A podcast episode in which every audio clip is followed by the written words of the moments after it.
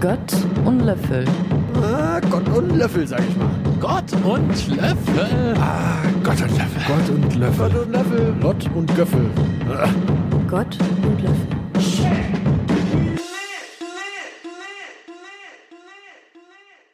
Hallo und herzlich willkommen bei Gott und Löffel, Episode 5. Ich sitze hier mit Moritz Spangemacher, der mit seinem Freund Luca Reseknopf hier sitzt.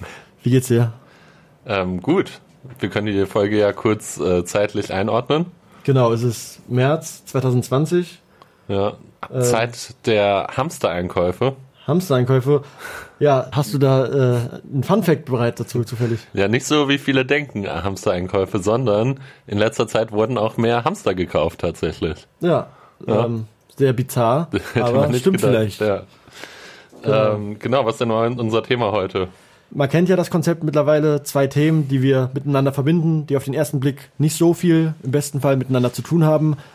Dieses Mal sind es Jerks und Fremdverstehen. Jerks, eine Fernsehserie, produziert von Christian Ulm, die wir beide sehr mögen, denke ich mal. Genau, die du vor allem sehr magst, die ich mir jetzt für diese Folge ähm, nochmal von Anfang an angeguckt habe. Mhm. Ähm, genau, Gott und Löffel, der thematisch variabelste Podcast, in der es jetzt äh, in der vierten Folge, Fünfte. äh, in der fünften Folge zum Ja, vierten, durcheinander schon. in der fünften Folge zum vierten Mal um ein männliches Du in der Hauptrolle geht.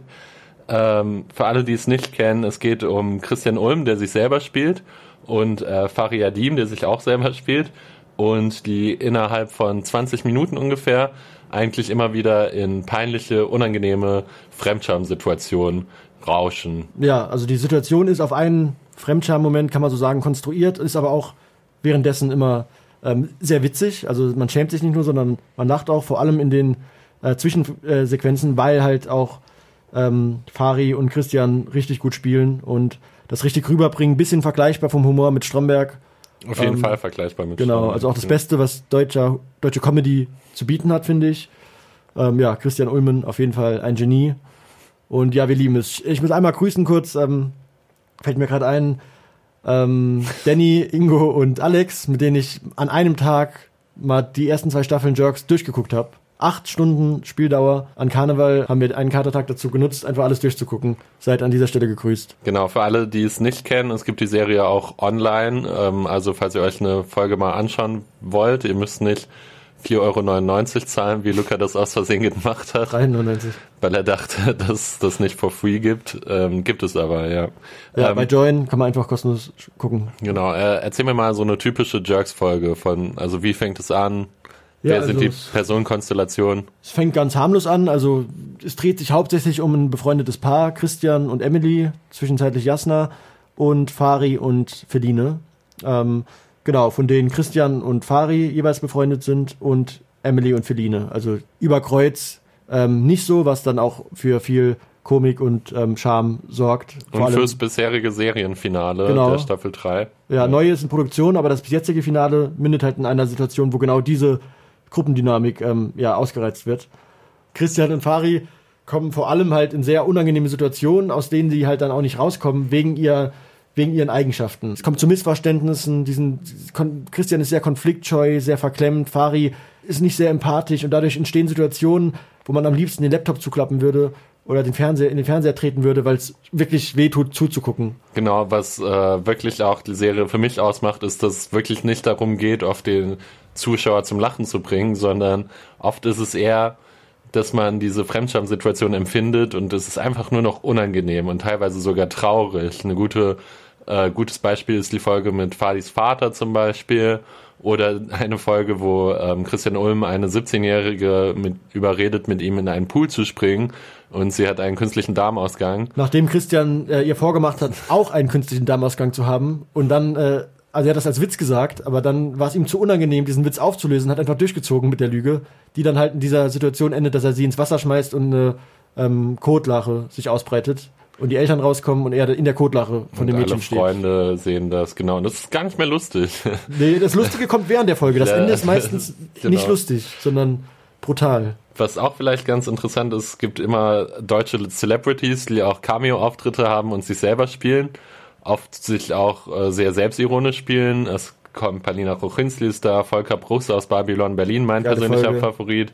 Fußballspieler Arne Friedrich, Marcel Reif, Du hast gesagt, für die vierte Staffel ist jetzt Mats Hummels geplant.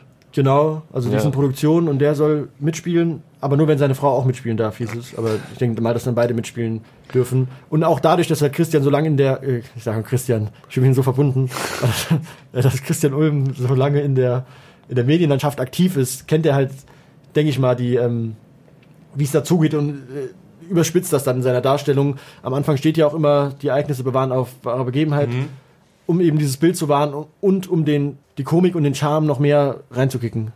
Genau, es ist äh, oft kein Drehbuch, viele Szenen sind improvisiert. Also wenn Fari zum Beispiel also wirklich äh, ziemlich unmenschliche Sachen äußert, äh, kommt es aus seinem eigenen Unterbewusstsein des Schauspielers. Also es ist, wird viel Wert gelegt auf Authentizität Voll und ja, Und- sehr viel improvisiert. Das stimmt vor allem in der dritten Staffel, dass man auch merkt. und viel negative Selbstdarstellung. Diese ganze Schauspieler Pro 7 Szene wird eigentlich auch sehr kokettiert. Auch so Leute wie Joko und Klaas kommen auch nicht gut weg auf jeden Fall. Ja, ja, oder Master Ralf kommt ja auch gar nicht gut weg. Dass Ralf dass, er- dass er sich da von den hübschen Leuten da am, am Sack untersuchen lässt.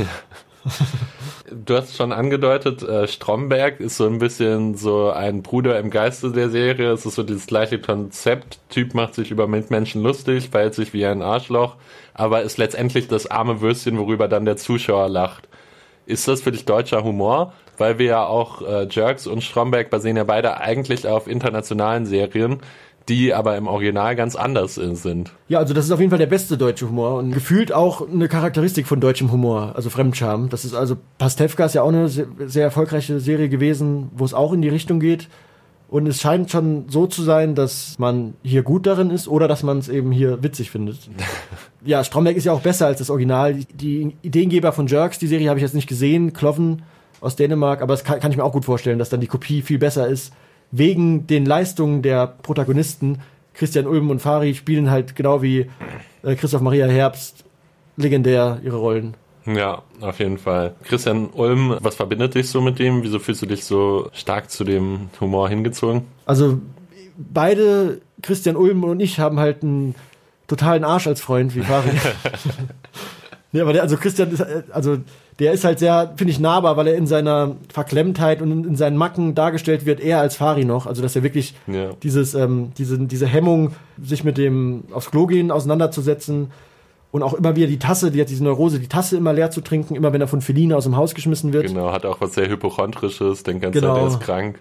Genau, und ist, äh, ja, hat gern seine Ruhe, mag die Partys irgendwie nicht so.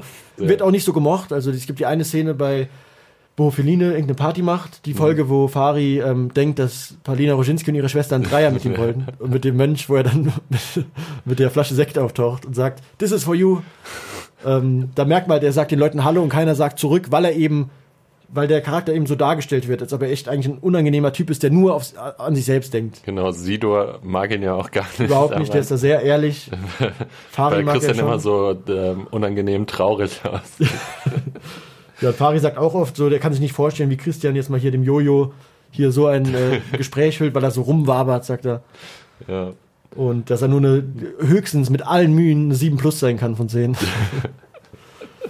Ja, wir haben schon gesagt, ähm, das Ziel dieser Serie ist es vor allem zum Fremdschämen zu bringen. Wie schafft Jerks das eigentlich? Wie schaffen die Schreiber das? Wie schreibt, schafft das Drehbuch das, dass äh, Christian und Fari immer wieder in so Situationen kommen, wo man sich als Zuschauer denkt, wie kommt man in solche dummen Situationen und wie unangenehm ist das? Die verpassen halt so oft den Absprung. Die hätten so oft kommen die aus, könnten, hätten die aus den Situationen rauskommen können, aber durch Konfliktscheue oder bei Christian Ulm oder durch ähm, Empathielosigkeit bei Fari werden diese Ausgänge halt nicht äh, benutzt und man denkt immer so, ah, jetzt könntest du doch raus. Und das, Ja. das steigert das halt, diesen Endmoment, wo man dann wirklich äh, ja, im Boden versinken möchte.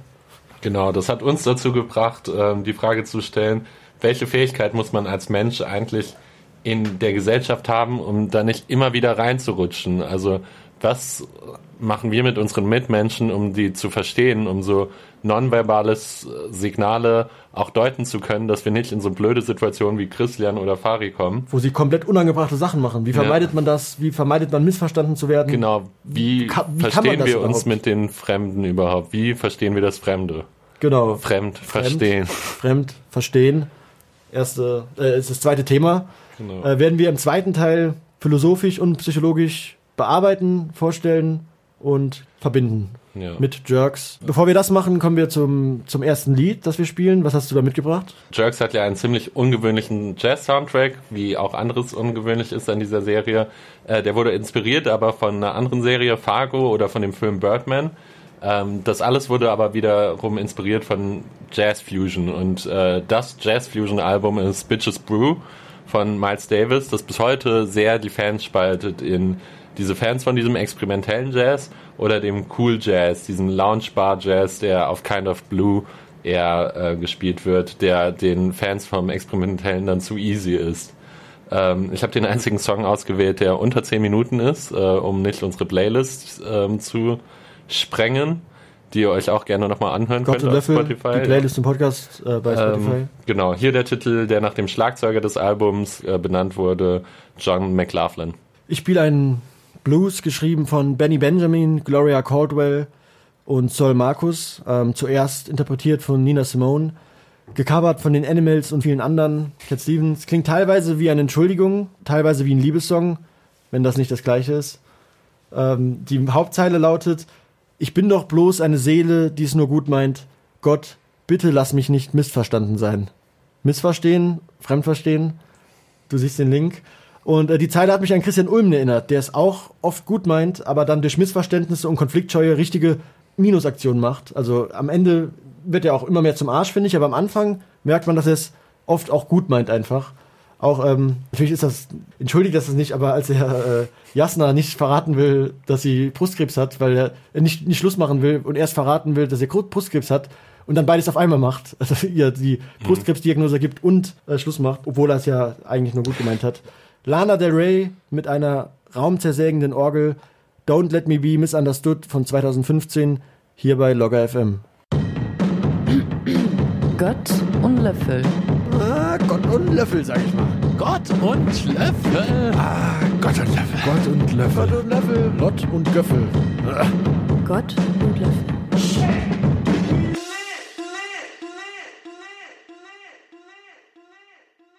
Ja, grüß dich Moritz, zurück aus der Pause. Grüß dich. Also es geht neben Jerks und Fremdverstehen ein Wort voller Spannung, das ist offensichtlich. Das Verstehen des Fremden ist nicht so einfach wie das des Nicht-Fremden. Das Selbstverständnis, das man durch Introspektion in kurzer Zeit erreichen kann, habe ich Schmerzen, muss ich aufs Klo, ist einfacher zu erreichen als das Verständnis anderer. Um zu sehen, ob du aufs Klo musst zum Beispiel, muss ich gucken, ob du so rumtippelst oder wie dein Gesicht aussieht, ob du Schmerzen hast, ob du das Gesicht Schmerz verziehst oder seufzt. Also man muss dann irgendwie das ableiten, das Zuschreiben von Zuständen. Genau, als Kind hat man das auch noch gar nicht verstanden. Also als Kind denkt man, alle Menschen haben deine Gefühle und teilen deine Gefühle. Und dieses Verständnis, dass es andere Menschen mit anderen Gefühlen und anderen Intentionen gibt, das kommt erst im Erwachsenwerden. Ja, und es, genau, es geht um Zustände und um Handlungsgründe auch vor allem, um, um die zuzuschreiben. Also einfach andere verstehen. Ähm, dass man mindestens meint, Fremde zu verstehen, ähm, das heißt eben die richtigen mentalen Zustände und Handlungsmotivationen zuschreibt, das sieht man im Alltag ständig, wenn jemand zittert, seufzt, die Augen verdreht, stöhnt, versteht man oft anhand der Geste und des Kontexts, äh, ja, versteht man das und Kommunikation gelingt. Du wirst uns später erklären, wie das funktioniert, Ja. und äh, wie das vielleicht auch nicht funktioniert und ähm, welche Fähigkeiten man dafür braucht. Aber erst drängt sich mir jetzt eine andere Frage auf. Kann man Fremde überhaupt verstehen? Genau. Bevor man über das Verstehen von Ja. anderen redet, ist die Frage, ob es die anderen überhaupt gibt und ob wir wissen können, dass es die anderen gibt. Es könnte ja auch sein, dass ich mir alles einbilde, dass ich träume, in der Matrix lebe, in der Simulation und die ganze Welt nur oder die ganze Welt nur in meinem Kopf stattfindet. Das ist in der Philosophie das Problem der Fremdexistenz oder das Problem des Fremdpsychischen, das Problem of Other Minds. Ähm, genau, auch behandelt unter dem Stichwort der Intersubjektivität. Das Problem ist im Ursprung ein erkenntnistheoretisches Problem. Was bedeutet Erkenntnis theoretisch? Äh, Das ist eine Disziplin in der Philosophie, äh, die danach fragt, wie man zu Wissen gelangt. Also wie man die Welt erkennen kann. Und eben, genau, diese Disziplin hat sich ursprünglich und die meiste Zeit über eben ähm, war dafür zuständig quasi für das Problem, gibt es eine, Außen, eine externe Außenwelt und gibt es anderes Bewusstsein.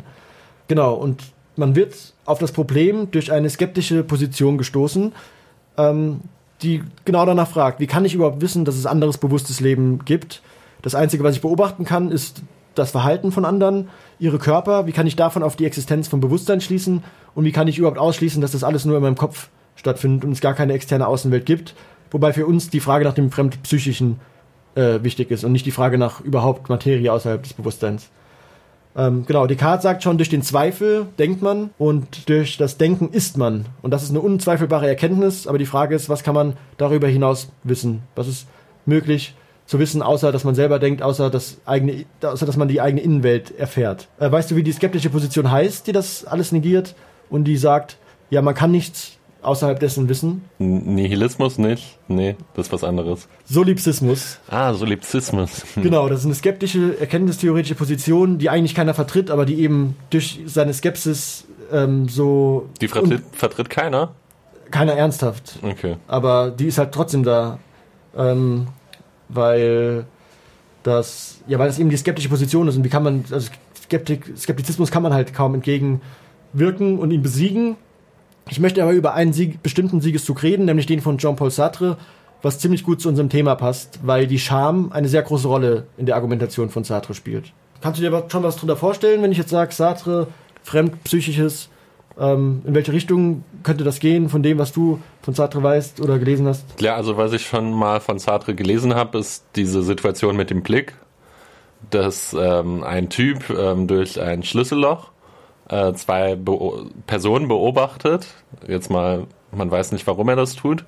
Und genau, und in dem Moment, wo eine andere, eine dritte Person äh, dazukommt und die ihn beobachtet, während er durch das Schlüsselloch guckt, ähm, empfindet der Typ, der durch das Schlüsselloch guckt, äh, so eine ganz krasse Scham. Wahrscheinlich, weil er was Versautes gemacht hat. Genau, also das ist auch das äh, Beispiel, um, um das es geht, die Analyse des Blicks in der Schamsituation, die halt das Hauptargument ähm, für ihn ist, indem er, wodurch er sagt, dass man einfach weiß, dass es, dass es Fremdexistenz, Fremdpsychisches gibt.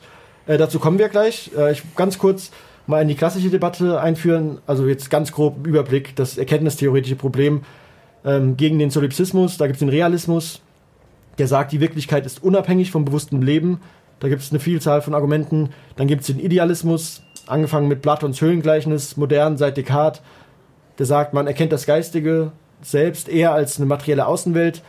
Gibt es auch super viele Variationen von Kant sagt, man kann nur Wissen von Erscheinungen haben, niemals von dem Ding an sich, das die Quelle der Erscheinung ist.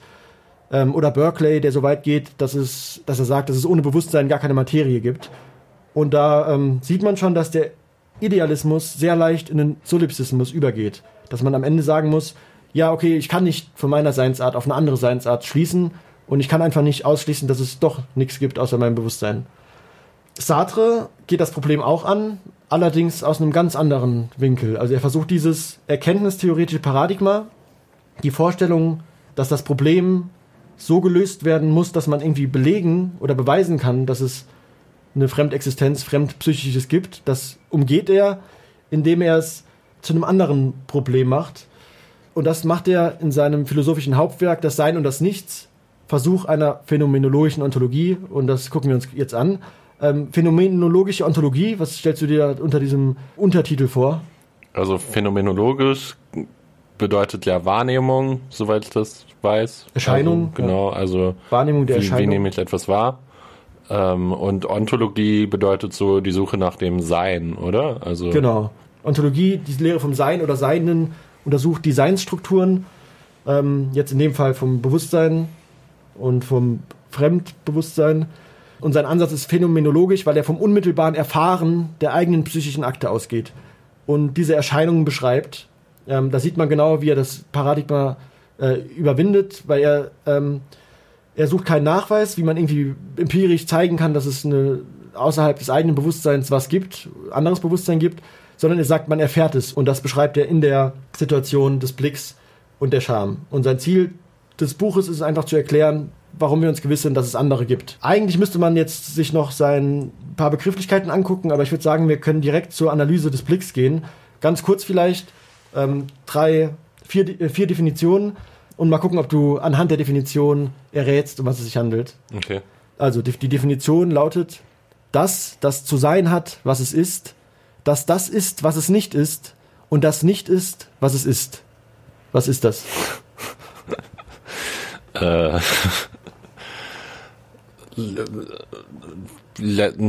klär mich auf. Ähm, ja, das ist das für sich. Der Okay. Seinsmodus ist für sich, ein Hegelscher Begriff, das Bewusstsein der Mensch. Also der Mensch existiert im Seinsmodus des für sich. Also das ist das, was ist, was nicht ist, was ist. Genau, der Mensch ist nicht Ich habe irgendwas gesagt. Ich habe genau gesagt. der Mensch ist nicht, äh, warte, äh, der Mensch ähm, Ist nicht das, was es ist, ist. das, was es nicht ist, ist, das, was es nicht ist. und das nicht, was es ist, weil er Und eben das Negation. nicht, was es ist. Genau, er bringt Negation Aber in die das, was es ist, ist es nicht. Nee, das ist es nicht. Okay. Und zwar, weil das Bewusstsein, weil, weil der Mensch die Fähigkeit hat, Bewusstsein von sich selber, Bewusstsein vom Bewusstsein zu haben und das Bewusstsein nicht mehr mit dem Mensch identisch ist. Das Okay. ist anders jetzt bei diesem Glas, Wodka Mate, was du dir da eingeschenkt hast. ähm, das ist einfach, was es ist. Ne? Das äh, ist pures Sein und erst durch den Menschen, der in die Welt kommt und der eine Re Relation dazu aufbaut, ist es, ist es, kommt Negation rein. Ich kann sagen, dieses Glas ist kein Aschenbecher.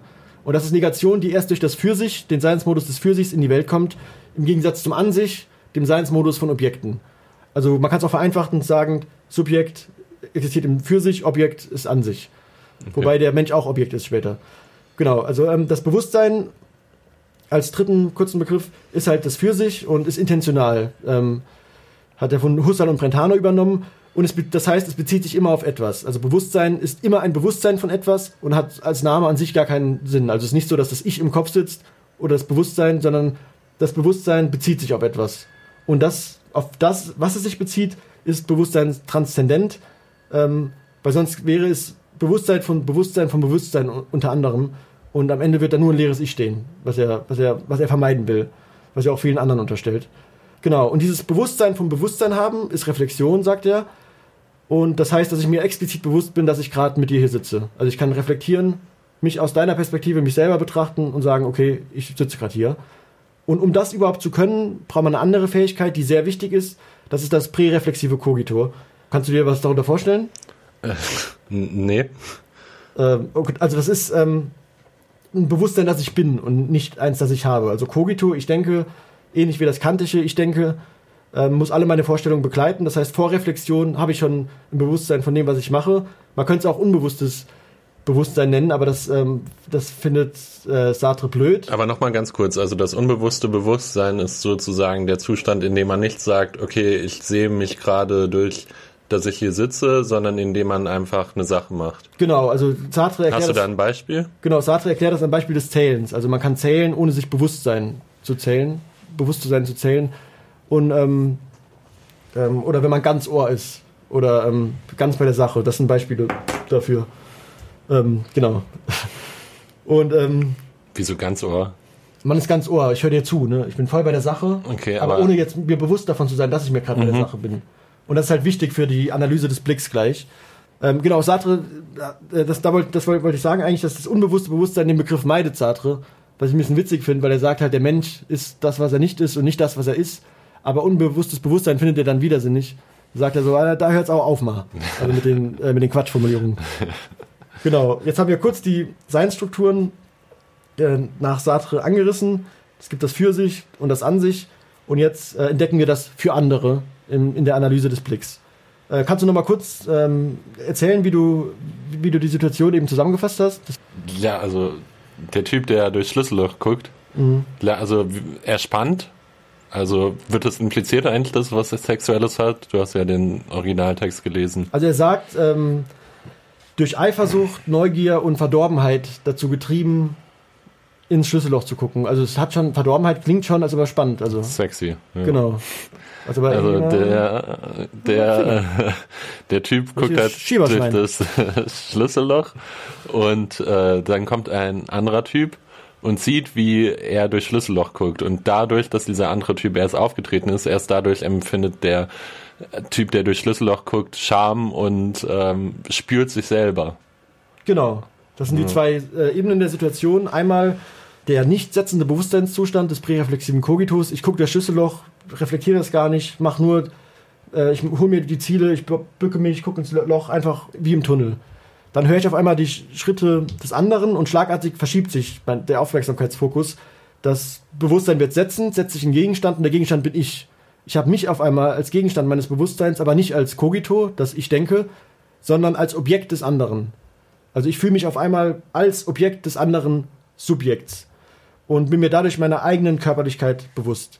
Diese Situation des Schams, die durch den Blick ausgelöst wird, so ist Sartres These, dadurch wird man sich ohne Zweifel der Existenz der anderen Person bewusst. Plus, ich werde mir selbst als Objekt bewusst und nicht mehr nur als Subjekt. Und ich erfahre einen Verlust meiner Freiheit, sagt er. Ähm, genau, also erstmal Und man wird sich der Existenz des anderen bewusst sozusagen, weil wenn da jetzt so ein Aschenbecher oder ein Glas von Wodka Mate von Luca stehen würde, dann ähm, würde das ja nicht passieren. Dann würde man nicht dieses Selbstbewusstsein empf empfinden. Genau, man muss. Und dadurch beweist sich die Existenz des anderen sozusagen. Genau, also ah, okay. er, man unterstellt dem ähm, Beobachter Subjektivität, weil er einen beurteilt und nur dadurch die eigene Freiheit ähm, eingeschränkt wurde. Und das geht ja nicht, wenn der, äh, wenn er keine Subjektivität hat. Also man muss dem anderen Subjektivität unterstellen und dadurch, dass man sich schämt, weiß man, dass er Subjektivität hat, weil man schämt sich ja. Und gleichzeitig wird man dadurch von dem anderen Subjekt zum Objekt gemacht. Also es ist so eine wechselseitige Beziehung. Er macht mich zum Subjekt, dafür schreibe ich ihm Subjektivität zu. Mäßig. Ähm, ja. genau. Und also was einmal passiert, ist die Verdinglichung. Also ich ganz kurz, ich muss ganz, ich muss halt äh, sehr abkürzen gerade. Also eigentlich müsste man den ganzen Teil lesen, wo er sich auch mit Hegel, Heidegger, Husserl auseinandersetzt, um überhaupt zu verstehen, wie er zu den Gedanken kommt. Es ist nicht so, dass er morgens aufgewacht hat und gedacht hat, ah, stimmt, äh, präreflexives Cogito, Verdorbenheit, spannend, sondern das hat die ganze äh, Dialektik der, äh, der Theorie wird da halt be bekannt. Ich kann nur empfehlen, Aufsatz von Axel Honneth, dem, der bis war vor kurzem der Nachfolger von Adorno am Institut für okay. Sozialforschung und der hat einen super Aufsatz über die Analyse des Blicks ähm, geschrieben. Äh, verlinke ich in der, irgendwo. ähm, Genau. Und äh, kurz zu den drei Sachen, die jetzt passiert sind. Eigentlich haben wir schon drüber geredet. Die Verdinglichung.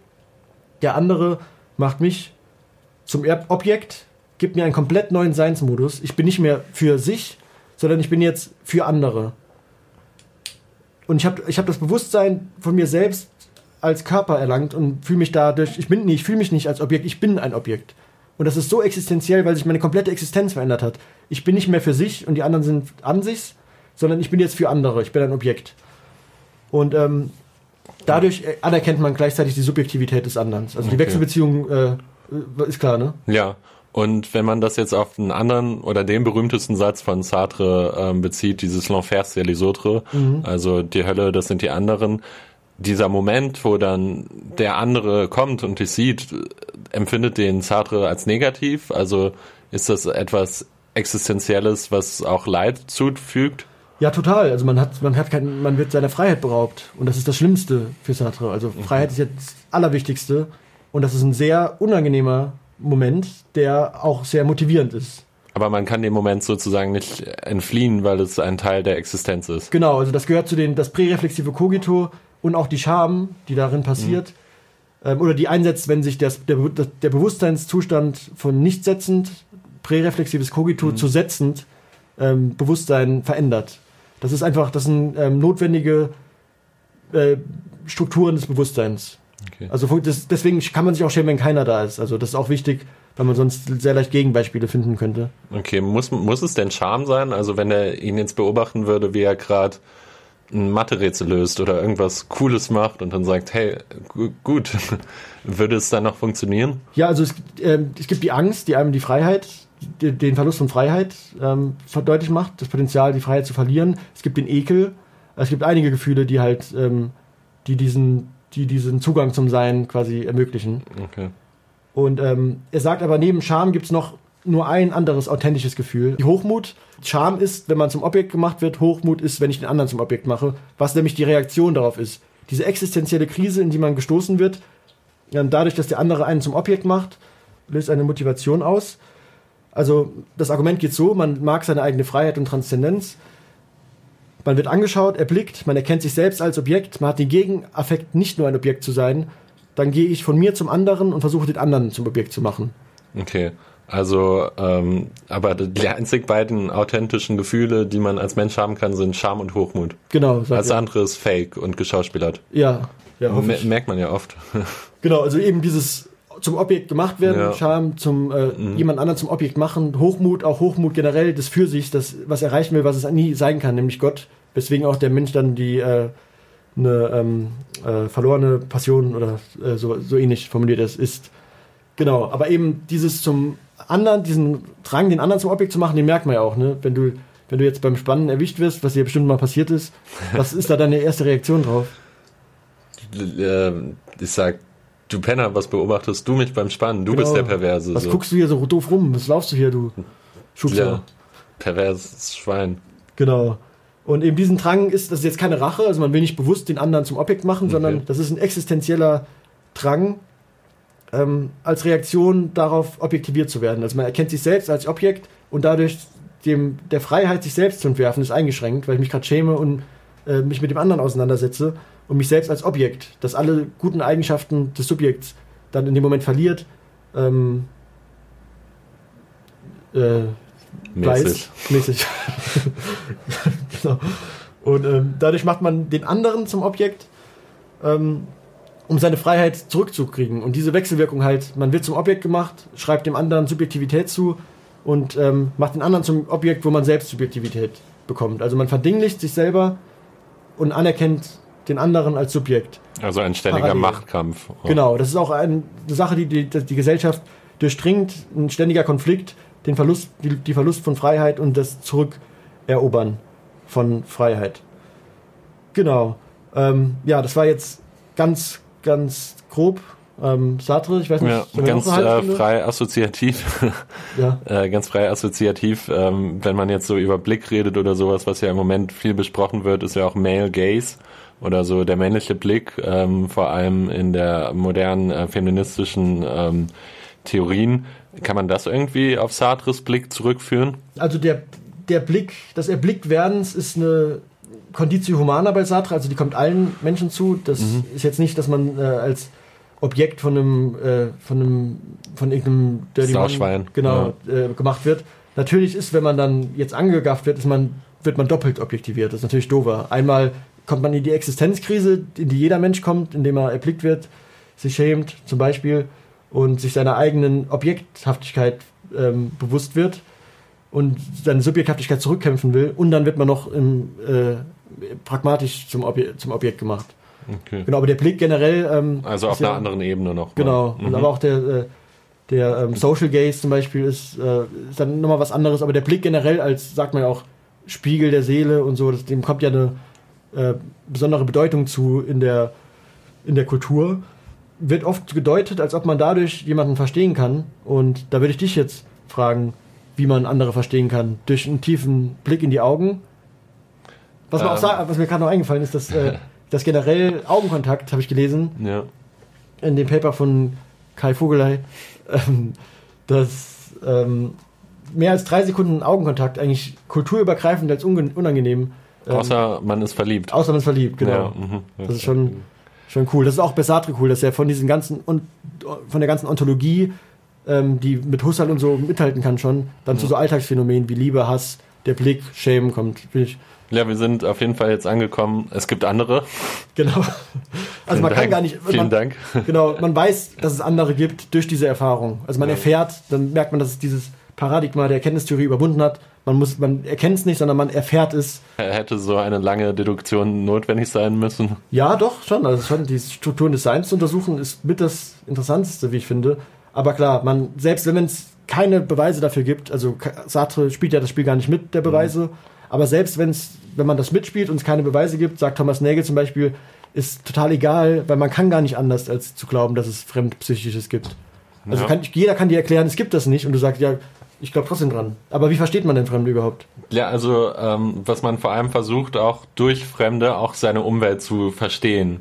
Also es geht nicht nur um das, ich verstehe den anderen, sondern ich verstehe den durch den anderen überhaupt, was um mich rum passiert.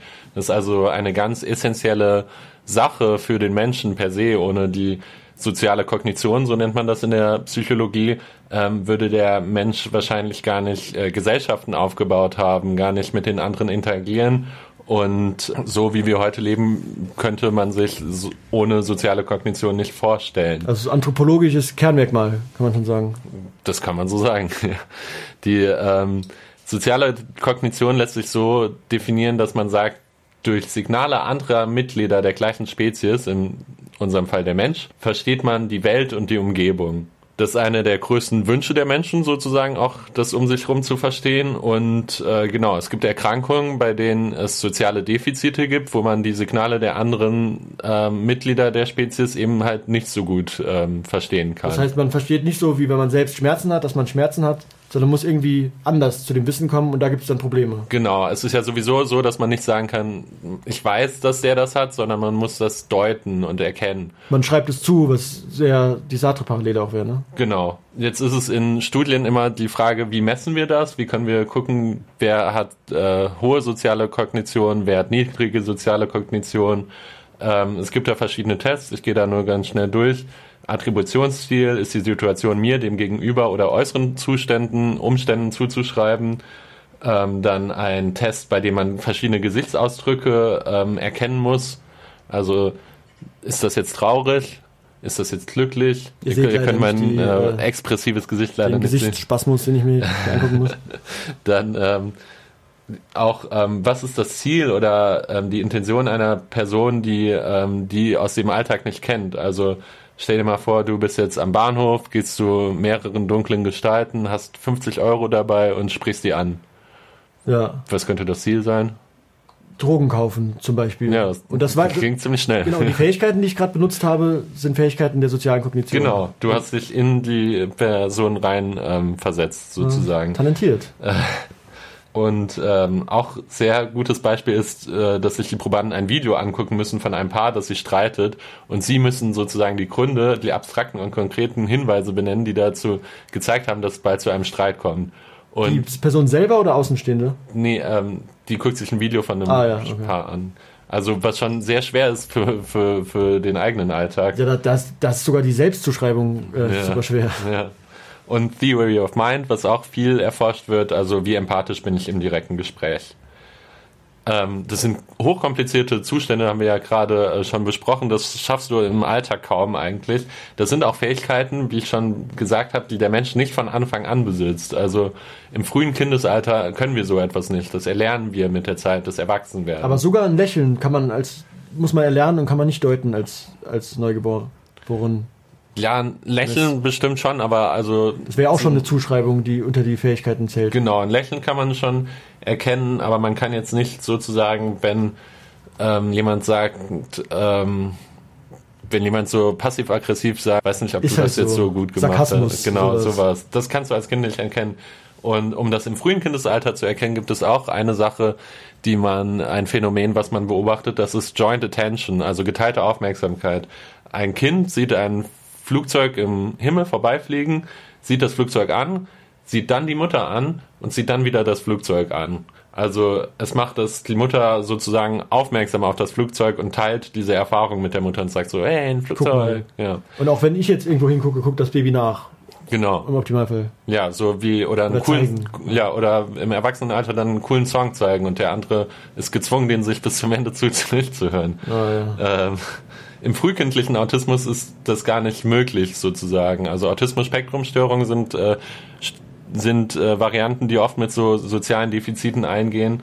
Ähm, die gucken sich dann nur das Flugzeug an und gucken dann nicht äh, die Mutter an. Eine andere Sache, die ähm, auch großes Thema, ich schneide es an, äh, nonverbale Kommunikation. Wir synchronisieren auch unsere ähm, Bewegungen und unsere nonverbale Kommunikation mit dem unserem Gegenüber. Ein bisschen Spiegelverhalten. Wenn du den Arm auf den Tisch legst, tendiere ich auch eher dazu, das zu machen. Genau, Gestik, Stimme, Körperhaltung, Sprache, sogar der Laufschritt, wir synchronisieren das, synchronisieren das alles sogar schon im Säuglingsalter. Also ein Säugling synchronisiert sich schon mit der Mutter. So, dass es so weit kommt, dass man auch mit der Mutter immer am meisten Synchronie hat im Kinderalter. Und jetzt im Erwachsenenalter ist es so, dass ich vor allem gut synchronisiere mit Leuten, mit denen ich mich gut verstehe. Also wenn du dich gut mit jemandem verstehst, dann synchronisierst du da auch besser mit dem. Aber dass man deswegen, wegen dem gut verstehen, gut synchronisiert oder aufgrund der gut, eh schon passenden Synchronisation sich gut versteht. Genau, man geht momentan davon aus, dass das ein reziprokes Verhalten ist, aber das tatsächlich auch so ist, ich synchronisiere mit der Person gut, also mag ich den. Das heißt, Und nicht, weil man den gleichen doofen Film gut findet oder irgendwie bei Tinder die gleichen Interessen angibt, sondern weil du äh, nonverbal einfach gut mit der Person schwingst. Und wenn man zufällig im gleichen, gleiche Schritttempo hat, könnte das schon so ein Push in eine Freundschaft sein. Auf jeden Fall, genau. Und das Einfach mal neben Leuten parallel hinterherlaufen. ist interessanterweise äh, nicht möglich. Also sobald du das bewusst machst und sobald du bewusst äh, synchronisierst, ähm, ab diesem Moment ähm, wirkt es äh, fake und unsympathisch auf die andere Person. Also es sind total unterbewusste Zustände, die da ablaufen. Und das Interessante ist, dass das bei vielen psychischen Erkrankungen ähm, wie Schizophrenie oder Depression oder eben auch den Autismus-Spektrumstörungen halt nicht funktioniert wodurch so eine Stigmatisierung natürlich auch der Person im, äh, in der Gesellschaft entsteht. Ein wichtiger Zeitpunkt auch für das Sozialverhalten ist äh, das Adoleszentenalter, also so die Pubertät, weil man sagt, da sind diese Hirnstrukturen, die dafür zuständig sind, das Social Brain, das wächst. Und man hat in Studien gesehen, dass es in diesen Zeiten zu komplexeren Hierarchien in sozialen Gruppen kommt als sogar im Erwachsenenalter. Und dass Probanden viel sensibler auf Inklusio- Inklusion und Ausgrenzung reagieren. Also mit 14 ist das Wichtigste für dich, einfach dazuzugehören oder mit den anderen zu viben, so eine gute Stimmung zu haben. Also ich fand es ein furchtbares Alter, achte Klasse. Äh, gutes Film, guter Film ist auch Eighth Grade von Bo Burnham, der das zeigt, äh, wie schwierig das überhaupt ist, in dieser Zeit in Interaktion mit den anderen zu treten. Das heißt, da sind einem die Fähigkeiten der sozialen Kognition wichtiger denn je. Man will einfach sich einfügen. Genau, weil man die zum ersten Mal so auch ausbaut. Ja. Genau. Und äh, Autismus-Spektrumstörungen ähm, werden ja nicht als Krankheit per se bezeichnet, sondern sind ein Teil von Neurodiversität. Also man sagt, jemand hat grüne Augen oder braune Augen und jemand hat halt ein Gehirn, was eher autistisch. Also es gibt neurotypische Gehirne, die halt normal, aber es gibt auch autistische Gehirne. Das heißt aber nicht, dass äh, eine Krankheit ist. Ja. Ähm, weswegen aber Autisten dann sozusagen oder Leute, die unter Autismus-Spektrumstörungen äh, leben, ähm, oft, häufig zum Arzt kommen, ist, weil sie so einen Leidensdruck haben, weil sie sagen, sozial mit den anderen irgendwie, das klappt nicht, ich komme nicht an, ich würde so wissen gern... nicht, wie's geht. Genau, ich würde mich so gern mit Leuten befreunden, aber ich bin immer awkward, sozusagen. Das ist häufig ein Grund, wieso Leute halt ähm, zum Arzt oder zum Psychiater deswegen kommen. Ähm, es ist aber auch, wie gesagt, bei lang erkrankten Depressionen oder lang erkrankten Schizophrenien passiert das häufig. Ja. Ähm, genau, was man jetzt in Studien versucht hat, ist ähm, dagegen ein Medikament zu äh, geben. Ähm, etwas, was diese sozialen Defizite vielleicht ähm, revidieren könnte. aber man muss auch sagen, also klar, es ist eine Fähigkeit, die man, äh, die man gerne hat oder die die meisten gerne äh, stark haben, aber es gibt natürlich, ähm, oder es gibt, finde ich, wenn ich mir das so anhöre, auch die andere Seite, dass wenn man eben nicht so viel soziale Kognition hat, dass man auch weniger ähm, wahrscheinlich irgendwie Mitläufer wird und sich auf Zwang irgendwo eingliedert und eher auf, auf cool sein Ding macht. Genau, da komme ich noch im dritten Teil dazu. Ah, okay. Genau. Ähm, hast du schon mal von Oxytocin gehört? Nee. Oxytocin ist äh, ein Enzym der Hypothalamus-Hypophysenachse und ist das der Gegenspieler vom Stresshormon Cortisol. Genau, also Cortisol macht Stress sozusagen, Oxytocin ist der Gegenspieler. Das ist ein Okay. unglaublich spannendes Enzym, weil es auch äh, viel in der Gynäkologie benutzt wird, zum Beispiel von, zum Auslösen von Wehen. Ähm, es wird ausgeschüttet beim Stillen von Babys, aber es ist auch, äh, wird auch sehr viel ausgeschüttet beim Geschlechtsverkehr oder genau, wenn ich jetzt so bei dir mache, also ich kuschel Luca gerade, äh, dann hast du auch gerade ekel. Ah, achso, ja. Oxytocin ausgeschüttet. Ähm, auch spannend, Oxytocinspiegel sind höher bei der Einnahme von MDMA. Deswegen, wenn man Ecstasy nimmt, dieses Gefühl hat von höherer Mitmenschlichkeit. Dass man einfach richtig angeschoben wird. mit so- Genau, ozeanisches Gefühl. Ähm, interessanterweise empfindet man unter MDMA aber keine höhere Empathie. Also in diesen ganzen Tests, die ich gerade genannt hatte, schneidet man schlechter ab, wenn man äh, MDMA genommen hat. Das ist wahrscheinlich eher auch oberflächliche Empathie, die man hat. Man, also man kann jetzt nicht jeden Gesichtsausdruck deuten, meinst du? Genau, also schlechter sogar. Ja, vor allem wenn man da Ähm. kiefert wie, ein, wie eine Schubsau, dann ist das ja noch schwerer. Ja, ähm, ähm, interessant ähm, ist es aber, dass man mit mehr Oxytocin halt schon das besser kann. Also mehr Oxytocin führt zu mehr ähm, Empathie und mehr besseren Ergebnissen. Und MDMA macht mehr Oxytocin, aber trotzdem führt es nicht dazu. Genau. Na, komisch. Ähm, ja, man erklärt sich das äh, durch verschiedene Sachen. Oxytocin, wenn man das gibt, äh, man weiß im Moment noch gar nicht, ob es die Blut-Hirn-Schranke überhaupt ähm, passiert. Ähm, also man hat das bei Schweinen getestet, da macht es das zum Beispiel nicht, dass es im Gehirn ankommt. Ähm, was jetzt aber wirklich interessant ist, ist ähm, ein Experiment mit Wühlmäusen. Wühlme, ah, krass. Ja. Das ist das dritte Tier, was wir jetzt haben nach Ratten, Tauben, Würmern. Ah, ist schon Ja, Seegurke auch. Seegurke. Ähm, Präriewühlmäuse sind unglaublich süß. Und Präriewühlmäuse muss man sich so vorstellen, die äh, funktionieren sehr durch Oxytocin. Die, wenn die angegriffen werden von einem Adler, dann kuscheln die auch erstmal um den. Mit dem Adler? Nee, mit einer anderen Präriewühlmaus. Um das Oxytocin so, äh, um den Stress runter zu regulieren. Und ähm, die leben in monogamen Beziehungen. Ja. Ah, krass. Und es gibt auch, die, also das sind die Präriewühlmäuse, es gibt auch die Bergwühlmäuse und die leben in polygamen Beziehungen. Also das sind so richtige Rumbimser. Berliner polyamoröse Spacken. Ähm, jetzt hat man ein Experiment gemacht und diesen Präriewühlmäusen einen Oxytocin-Rezeptor-Antagonist injiziert. Also so, das bedeutet, dass das Oxytocin nicht mehr andocken kann an, äh, wo es wirkt und äh, so nicht mehr funktionieren kann. Okay. Was man jetzt gesehen hat, ist, dass die Präriewühlmäuse richtig angefangen haben, ru- rumzubimsen. Also die haben alles weggemacht, was ihnen im Schluss Weg gemacht. war. Schluss gemacht und neues Leben in Berlin angefangen und ähm, genau Picknickdecke gesetzt mit ihren vier Freunden. KitKat gegangen, genau. Und ähm, die ähm, bei den Bergmühlenmäusen war es genau andersrum. Wenn man denen Oxytocin gegeben haben, wurden die plötzlich wie so eine Priestermaus. Habe ich Haus gekauft und Genau. niedergelassen. Und Ja, krass. Und das ist alles das Oxytocin, was das, was diese Veränderung, also Genau, die bei den Mäusen. Zu, zu, Zuführung oder die äh, Wenigermachung. Genau, bei den Mäusen war es auf jeden Fall so. Okay. Jetzt kann man natürlich nicht sagen, jemand, der mehr soziale Kognition hat, wird eher monogam. Ähm, und das hat man sich äh, dadurch erklärt, dass es halt bei den Präwühlmäusen auch nicht an dem endogen produzierten Oxytocin lag, ähm, das das Bindungsverhalten dieser Mäuse beeinflusst hat, sondern es lag eher an der Rezeptorverteilung des Oxytocins. Also wie waren die Rezeptoren im Gehirn verteilt?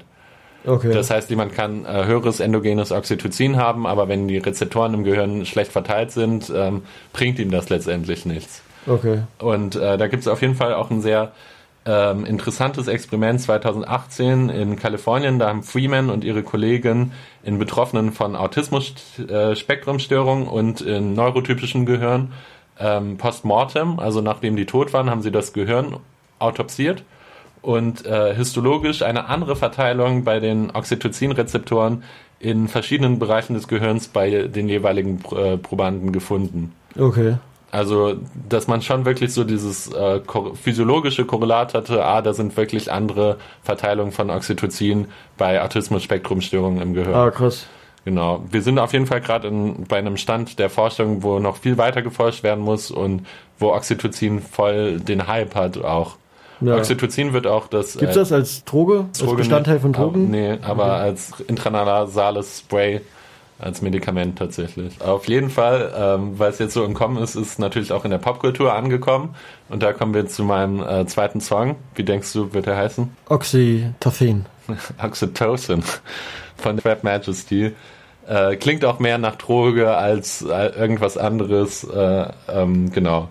Zieht es euch rein, meine Freunde. Ja, wir haben ja über ähm, Autismus geredet und ähm, dass dort die soziale Kognition eingeschränkt ist, was ihnen die Zuschreibung von mentalen Zuständen und von Motivation erschwert und generell die Kommunikation einfach schwieriger macht. Es gibt aber vielleicht eine Ausnahme, nämlich die Musik, die auch Kommunikation ist, auf einer Ebene, die wir gar nicht verstehen, also weder verbal noch nonverbal, also nonverbal schon. Ähm, und zwar ist der Künstler Autist äh, und Japaner. Und zwar heißt er Hikari Oe, Sohn vom Schriftsteller Kensaburo Oe. Das spricht aber gut aus. Ja, sehr japanisch. Äh, ich sag auch Greta Thunberg. genau, auf jeden Fall ist äh, Hi- Hikari Oe der Sohn von dem bekannten Schriftsteller Kensaburo Oe, der den Autismus von seinem Sohn in vielen Büchern thematisiert hat und der 1994 den Literaturnobelpreis gewonnen hat. Und im gleichen Jahr hat sein Sohn sein erstes Album veröffentlicht, das heißt Music of Hikari Oe. Und davon spiele ich den ersten Song, My Favorite Waltz. Wunderschön, bei mir kommt so viel an, ähm, wie mit keiner Geste der, Handels äh, der alltagsüblichen sozialen Kognition man hätte ausdrucken können. Bis gleich. Viel Spaß. Gott und Löffel. Ah, Gott und Löffel, sag ich mal. Gott und Löffel. Ah, Gott und Löffel. Gott und Löffel. Gott und Löffel. Lott und Göffel. Gott und Löffel. Grüß dich, Moritz, zurück aus der Pause. Ja, Ähm, ziemlich dichter zweiter Teil. Ja, sehr dicht. Ähm, ja, wir haben die Lieder gerade selber gehört und dabei casual miteinander, miteinander geschnackt. Ähm, da ist uns aufgefallen auch, dass, ähm, dass ähm, in der sozialen Kognition, in den Fähigkeiten, also in dem Zuschreiben von mentalen Zuständen, dass andere auch nicht erkennen, verstanden werden, werden also dass man nicht irgendwie ableitet, warum jemand anderes was macht, deduktiv oder empirisch, sondern man unterstellt es ihnen einfach. Und das passt auch sehr gut zu Sartre, äh, wo man eben das erfährt, die Existenz des anderen. Nur als kleine Note nochmal. Genau, dass, dass ich auch sagen kann, hey Luca, du bist traurig und ich unterstelle es ihm ja nur. Ich kann letztendlich nicht wirklich wissen, ob das wirklich stimmt. Genau, und die, die Unterstellung beruht auf einer Erfahrung, indem, er, indem du deinen eigenen psychischen Akt erfährst. Also es passt sehr gut zu Sartre. Soziale Kognition hat tatsächlich auch äh, Konsequenzen, ähm, die auch mitunter ganz lustig sein können. Also es ist eine Beeinflussbarkeit, die auch damit einhergeht, weil wenn ich auf die Signale der anderen reagiere, dann ähm, reagiere ich ja auch stärker darauf. Da gibt es ein berühmtes äh, Experiment, das Konformitätsmodell nach Asch. Ähm, das ist in letzter Zeit wieder sehr populär, auch auf Twitter. Nach Arsch. Nach, nach Asch. Okay. ähm, dem, ähm, das ist, dass einem Probanden werden mehrere Linien nebeneinander dargeboten. Zwei Linien von den Linien, die er sieht, sind identisch und der Proband muss jetzt auf die beiden Linien zeigen. Ähm, normalerweise beantwortet man diese Frage richtig, weil es ist nicht so schwierig. Es Was, gab, warte, was muss man fragen? Welche Linien identisch sind? genau, also zwei gleich große Linien. Man muss aber fragen, ob die identisch sind oder nicht. Ja, Okay. also man, es sind fünf Linien und du musst die zwei Ah, ja, okay. rausholen, die identisch sind. Ähm, normalerweise beantwortet man das richtig, weil es nicht so schwer ist. Ähm, in diesem Experiment nach Asch wurden aber jetzt mehrere Fake-Probanden neben den echten Probanden gesetzt, also quasi Schauspieler, und die zeigen dann absichtlich auf die falschen zwei Linien. Und was man gesehen hat, ist, dass äh, je größer die Anzahl dieser Schauspieler ist, desto größer ist die Wahrscheinlichkeit auch, dass sich der echte Proband konform verhält und einfach auch auf die falschen Linien zeigt. Okay. Dass er also sagt, ah ja, stimmt, das habe ich so, stimmt. So ein bisschen Richtung Gruppenzwang. Das Experiment gibt es auch in anderen Varianten und kann dann mitunter schon lustig werden. Es gibt in der Variante, dass in einem Wartesaal dann Rauch aufsteigt und wenn äh, viele Fake-Probanden so tun, als würden sie den Rauch nicht bemerken, ähm, schließt sich der echte Proband an und bleibt einfach sitzen. Also wenn er allein im Raum sitzt und es steigt Rauch auf, würde er direkt rausrennen, was auch das adäquate und richtige Verhalten wäre. Aber es wäre viel zu awkward für ihn, Ja. wenn so viele neben ihm sitzen und keiner rausrennt. Also verbrennt er lieber sozusagen. Das heißt, eine hohe soziale Kognition ähm, ermöglicht auch Gruppenzwang und Nach Mitläuferschaft, dass Genau. äh, Autisten vielleicht erspart bleibt, wenn man so unbedingt dazugehören will und auch dazugehören kann wegen seiner sozialen Kognition. Ja, es gibt auch äh, Hinweise, dass Leute, die eine hohe Oxytocin-Rezeptordichte aufweisen, eher in Outgroup und In-Group unterscheiden. Also, dass sie eher Außenseiter ausgrenzen und Allianzverhalten schaffen und manipulieren. Ähm, das sind aber sehr umstrittene Studienergebnisse und die werden auch teilweise so politisch äh, gedeutet von Leuten und Psychiatern, die das für ihre Vorteile nutzen wollen. Das heißt, soziale Kognition ist nicht nur, sind nicht nur Fähigkeiten, sondern auch Waffen, mit denen man sich das Leben selbst schwer machen kann. Genau, und um auf Jerks zurückzubekommen, ich finde, dass auch viele Situationen in Jerks nicht ähm, daran liegen, dass ähm, Christian und Fari fehlende soziale Kognition haben, sondern dass sie eben zu sehr sich anpassen wollen. Also Ja, wenn. Christian zum Beispiel in der ersten Folge ist es ja zu peinlich zuzugeben, dass sie jetzt nur da sind wegen einem falsch positiven Schwangerschaftstest und deswegen erfindet er lieber äh, eine dramatische Fehlgeburt und das kommt letztendlich auf ihn wieder zurück und das kommt ja eher daher, dass er sich zu sehr anpassen will. Ja, aber Fari geht eher in die andere Richtung. Wenn ich jetzt an Fari bei den Grünen denke, der einfach äh, gar nicht checkt, dass es total unangenehm ist, jetzt von den idealen Werten der Grünen zu reden und da äh, auf einmal die Hauptrolle beim ersten Treffen zu übernehmen. Ja, das ist auch äh, genau das, was ich sagen wollte. Ich finde, Christian ist eher der, der sich zu sehr anpasst und Fari ist eher dem Empathie fehlt Voll. tatsächlich. Und der manchmal einfach wirklich sich wie ein Depp verhält, Ja. weil er nicht checkt, zum Beispiel auch bei den äh, Juden, wo er dem einen ganze Zeit äh, zeigen will, dass er mit ihm reden will Hm? und nicht checkt, dass alle schweigen. Ein Problem. Ja. Ja, das ist Ähm. oft so, auch als Fahrer sich in die, in die Badewanne setzt, das ist ja was, was man eigentlich niemals, niemals machen würde. Oder, oder wie er dann, wobei eine, eine, einen Punkt bei Fari gibt's, wo er unbedingt dazu gehören will, und das ist die Riege der Schriftsteller. Dass er auch, was er sagt, hat auch Hand und Fuß hat und er Ja. äh, jung mit Köpfchen ist. Nachdem Feline äh, von Stuttgart Barre und Willebeck, ähm, ja, gebimst wird. genau. Ja. Ähm, was mich auch äh, vielleicht zu einer Frage führen würde, die ähm, vielleicht ein bisschen zentral auch zu dieser Serie steht, ist ja, der Titel der Serie ist ja Jerks. Arschlöcher. Ähm, Arschlöcher. Aber wenn wir jetzt von Christian und Fari reden, sind das Arschlöcher? Also ich finde, da gibt's äh, schon eine Entwicklung. Also ich finde, am Anfang meint Christian meistens gut, am Ende ist er nur noch ein Arsch und Fari, ähm, ja, da habe ich diese Entwicklung jetzt nicht so festgestellt. Fari ist hauptsächlich ein Arsch. Ja, aber, aber, Aber- ein konsistenter Arsch. Ich finde, Christian hat ein bisschen doppelmoralisch und Fari nicht. Das stimmt. Ja. Christian hat sowas äh, Sche- Scheinheiligeres auf jeden Fall. Ja, ja. Aber ähm, kann, kann man auch Leuten überhaupt äh, das vorwerfen, wenn sie fehlende Einfühlsamkeit haben? Kann man das Leuten vorwerfen, wenn sie fehlende soziale Kognition sagen, okay, und sagen, das ist moralisch schlecht, was du tust, du bist ein Arschloch und so. Ist die Frage nach der Verantwortung, aber eher nicht, sagt man, wird man ja sagen, ne? Genau. Und ist vielleicht auch in diesem Kontext halt nochmal interessant zu sagen, Leute, die sich zu sehr anpassen, kommen auch ganz oft in diese Situationen, wo sie sich dann wirklich wie Ärsche benehmen. Ja, und sind dabei noch massiv uncool, weil sie halt diesen, diesen Konformitätsdrang haben, der halt gar nicht cool ist, ne? Die, das ist nicht so, ja, die, äh, die geben keinen Fix, sondern die geben alle Fix, die es gibt. Ja. Also auf jeden Fall ist Christian Ulmen auch vor Jerks und schon immer eine für mich sehr prägende Figur gewesen. Äh, der witzigste Deutsche, wie ich finde. Ähm, der auch viel Comedy gemacht hat, aber auch Comedy mit, mit Auswirkungen. Also ähm, er hat damals, hat er ja die Charaktere gehabt ähm, bei Ulm TV, Alexander von Eich, den Reichen, dann Maurice 23, den äh, Reggae-Rapper, Uwe Wöllner, mein Favorit, und Knut Hansen. Knut Hansen ist ein Hamburger äh, Songwriter, der, der dann Ge- Ausflüge macht, Konzerte spielt, vor allem in Bayern.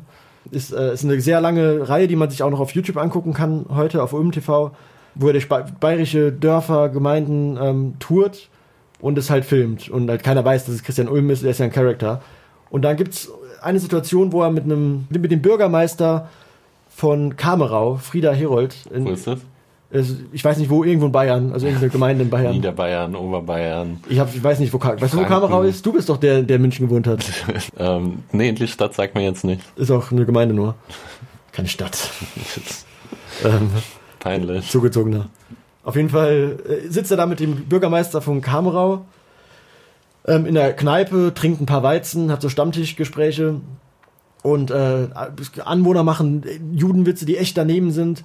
Und dann erzählt der Bürgermeister auf einmal, er weiß, dass Kameras laufen. Und aber der Knut Hansen, der ist so authentisch, der sagt, der macht so mit und sagt so, ah, schieß mich tot, du. Und ist so in diesem Stammtisch-Vibe drin, dass sich der Bürgermeister sich so wohlfühlt, dass er ihm erzählt vor laufender Kamera, dass es in dem Ort eine schwarze Kasse gibt, ähm, in die die Leute einzahlen, die da wohnen und mit der verhindert wird, dass Ausländer in den Ort ziehen. Und er gibt auch damit an, dass wenig Schwule und Ausländer da wohnen und erzählt ihm das dann nach dem zweiten Weizen. Und Christian bleibt so in seiner Rolle, dass er das, dass der damit, das war ein Skandal dann, ne? Und er Ja. wurde, äh, es wurde natürlich auch, äh, also war dann kein Bürgermeister mehr, ich weiß nicht, ob er zurückgetreten ist oder ähm, als der Bürgermeister danach für ihn entschuldigt. Auf jeden Fall war das echt eine, ein Aktivismus, der aus seiner Comedy da herausgegangen ist, was ich sehr, sehr cool fand. Und was man auch schon bei Ulm TV sieht, apropos Fremdverstehen, sich gut verstehen. Bei Jerk spielen die gleichen Schauspieler mit wie vor 15 Jahren schon bei Ulm TV. Echt? Ja, ja, also das, die erkennt man. Wer zum Beispiel? Ähm, Schorsch von äh, Schorsch von Ulm TV, der Mentor von Uwe Wöllner, das ist der von dem Christian, der Tochter der Patenonkel ist. Ich weiß nicht mehr, wie der heißt. Der, der, so, dann, ja. der dann Mhm. Trauzeuge ist Ja. von, ähm, oder auch äh, bei dem Junggesellenabschied von, von wem? Von Jax. Das ist, äh, wo sie im Walz in Paintball spielen. Ach so, ja, ja. Wo, sie, wo Mhm. Fari so T-Shirt mit Ja, ja, doch, anziehen der, muss. mhm. Und da sind auch Leute dabei, die dann mit Uwe Wöllner Praktikum in der Waschstraße gemacht haben. Das sind die gleichen Leute. Äh, das heißt, ja, also Christian Ulm versteht sich auch gut mit äh, seinen Schauspielern. So viel zu sozialer Kognition. So viel zu Fremdverstehen und Jerks. Ja, ich hoffe, der Zusammenhang war nicht zu offensichtlich. Und auch Ähm, da. Genau, wir verstehen uns auch gut. Versteht ihr euch auch gut mit uns? Äh, Ja. Schreibt es in die Kommentare, gebt uns Feedback und redet über, mit allen euren Freunden über uns. Das ist unser Ziel. Also weiterempfehlen wäre echt cool. Ähm, und kommentieren auch. Ähm, genau, dann ähm, für meinen dritten Song wollte ich dich fragen, ähm, es gibt ja viele deutsche äh, Cameos von deutschen Musikern auch in Jerks. Sido, ähm, der Nura. meiner Meinung nach auch recht gut schauspielert. Nura ist dabei zum Beispiel. Wer fehlt? Deiner Meinung nach? Ja, Andreas Borani spielt noch mit. Stimmt, nee, ich meine, wer, wer könnte noch gut reinpassen? Ach so, ähm, so ein Fernsehrapper. Ähm, ja, sag. Brutus Brutalus, keine Ahnung. Nee, nee, also das war echt eine offene Frage. Also meiner Meinung nach am besten von trockenem Humor, Ehrlichkeit in den Texten, ähm, finde ich, was das sehr gut spiegelt, ist die, sind die Texte der Hamburger Band Schnippo Schranke. Ah, geil. Ähm, Also keine Rapper. Ich habe keine Rapper gesagt, Ich habe nur Rapper gedacht. gesagt. Ey. geil. ähm, genau, Schnippo Schranke, die sich letztes Jahr leider aufgelöst hat. Rest in Peace. Ähm, so schade. awkwarde Melancholie, ähm, am besten zusammengefasst in dem Song Murmelbahn. Ähm, ja, cool. Bei mir ging es ja im ersten Song darum, nicht missverstanden zu werden. Der letzte Song ist einer, der oft selbst missverstanden wird. Also der Song wird missverstanden. Davon gibt es ja sehr viele von. Könnt ihr auch mal in die Kommentare schreiben, welche Songs euch da einfallen oder welche Songs ihr vielleicht selber missverstanden habt. Misheard Lyrics ist ja auch ein äh, ganzes Genre bei YouTube. Und zwar American Pie von Don McLean von 1971. Der Text wurde vielfach analysiert. Es gibt viele YouTube-Videos, die Zeile für Zeile auseinandernehmen. Das ist äh, 8,5 Minuten der Song. Ähm, und Don McLean sagt, er hat es extra vage gelassen, aber dass es was mit den gesellschaftlichen Zuständen zu tun hat. Beste Antwort auf jeden Fall. ähm, äh. Genau, aber wenn man so einen Text hat und nicht weiß, wie man ihn verstehen soll, ähm, das gilt für Songs, das gilt auch für Gedichte und einfach nicht weiß, wie diese Zeilen zu interpretieren sind, ist vielleicht so ein bisschen vergleichbar mit dem, wenn man nicht weiß, was das Gegenüber meint. Also vielleicht kann man sich dadurch, wenn man an irgendeinen Text denkt, wo man einfach nicht weiß, was gemeint ist, ein bisschen in die Lage äh, versetzen, was es heißt, eben diese Fähigkeit nicht zu haben, die die meisten von euch Zuhörern haben, wenn man einfach so einen Text hat und nicht weiß, was gemeint ist. Gedichtsanalyse oder halt Lieder.